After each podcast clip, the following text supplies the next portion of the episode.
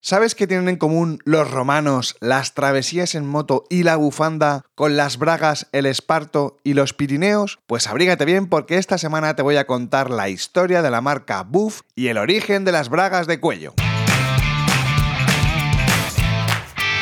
Brand Stoker con Rubén Galgo.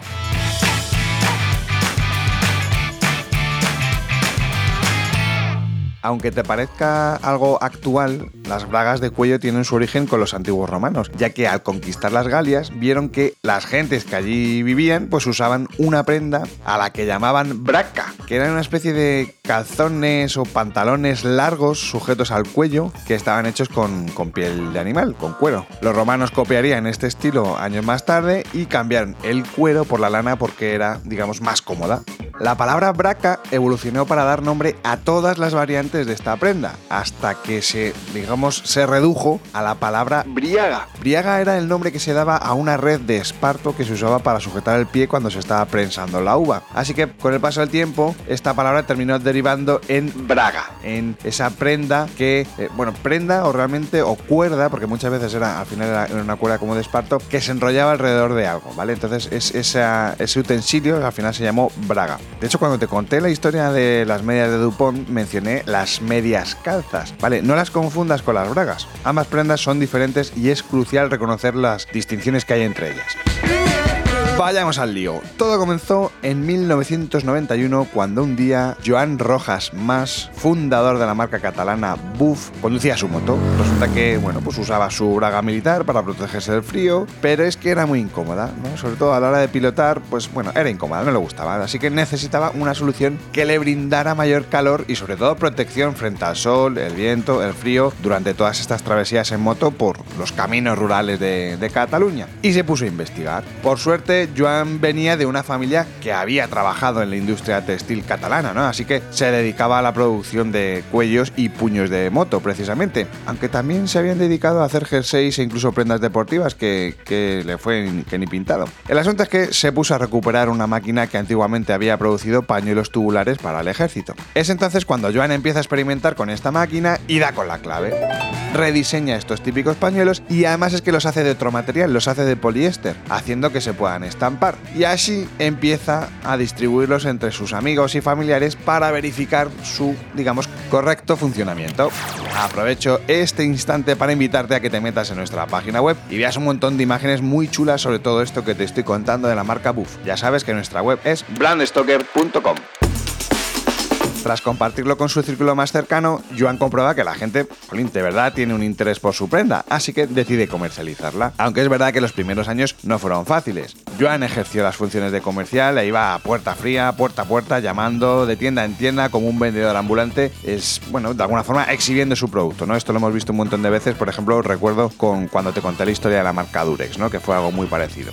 Muchos de los tenderos y las tiendas negaron colaborar con él porque era un producto que, que nadie quería, básicamente porque es que nadie sabía que necesitaba este producto porque no existía, no había algo parecido. Pero la confianza de algunas tiendas hizo que la empresa pudiese arrancar. De hecho, estas tiendas, precisamente estas tiendas que, que fueron un poco más las que confiaron en él, curiosamente eran todas de una zona donde hacía bastante frío y su braga era casi casi imprescindible. Y te estoy hablando de los Pirineos, ¿no? Eran todo tiendas de los Pirineos.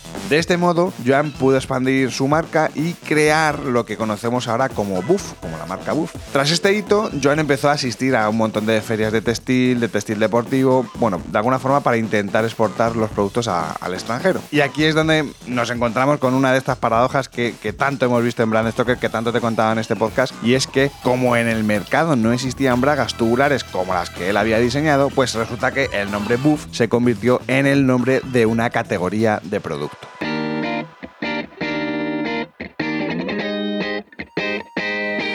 Este podcast es una iniciativa de Brand Stoker, el estudio especializado en creación y gestión de marcas de Rubén Galgo. Si lideras una empresa o eres la persona responsable de crear o rediseñar la marca de tu compañía, no dudes en ponerte en contacto con nosotros. Búscanos en nuestra web, brandstoker.com.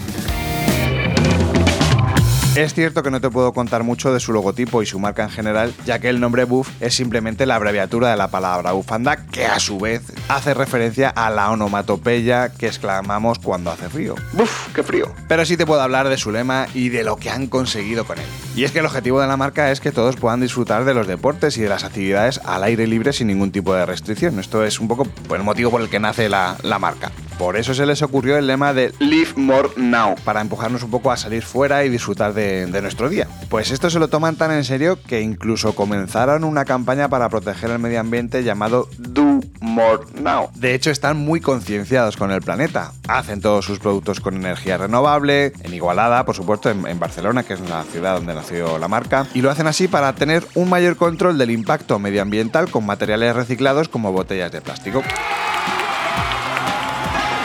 Desde el principio, Joan sabía lo importante que era construir la marca. Por eso hizo todo lo posible porque Buff fuese patrocinador de eventos deportivos. Pues te hablo de, por ejemplo, de los equipos de ride de aventura, de running. Pero realmente el éxito no llegó hasta que Araceli Segarra, que fue la primera mujer española en alcanzar la cumbre del Everest, pudo probar sus productos en su equipo de ride. Y poco a poco fue popularizándose. Gracias a esto, Buff pudo conseguir embajadores de marca en el mundo del ciclismo, como José Antonio Hermida o de trail runners como Sheila Avilés. Y el éxito no acaba aquí. No solo era importante hacer marca, sino también mejorar el producto. Por eso están invirtiendo gran parte del tiempo en investigación y desarrollo, para protegerlo, para proteger su producto, ya que al ser un producto tan sencillo y popular, cuenta con muchas imitaciones y copias.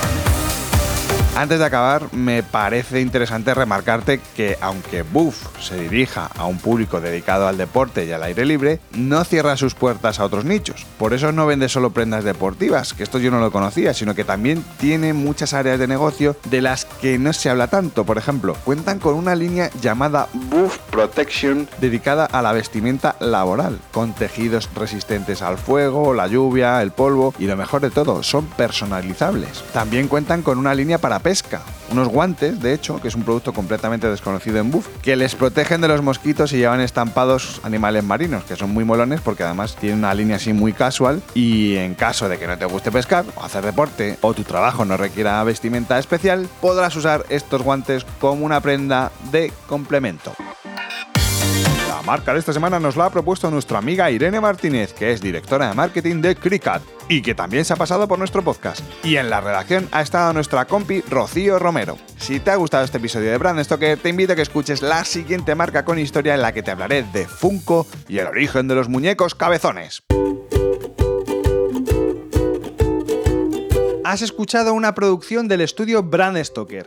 Dirección, guion y locución, Rubén Galgo. Diseño sonoro, Miguel Galguera. Síguenos en redes sociales a través del usuario Brandstoker o Crenecito, si me quieres seguir a mí. No olvides comentar este episodio, valorarlo con 5 estrellas, darle a me gusta, compartirlo en tus redes sociales. Y si te has quedado con ganas de más, te invito a que descubras más episodios y contenido adicional en brandstoker.com y aplicaciones móviles para iOS y Android. Y recuerda, como dijo Paul Rand, el diseño es simple, por eso es tan complicado. Hasta el próximo programa. ¡Chao! Brand Stoker con Rubén Galgo.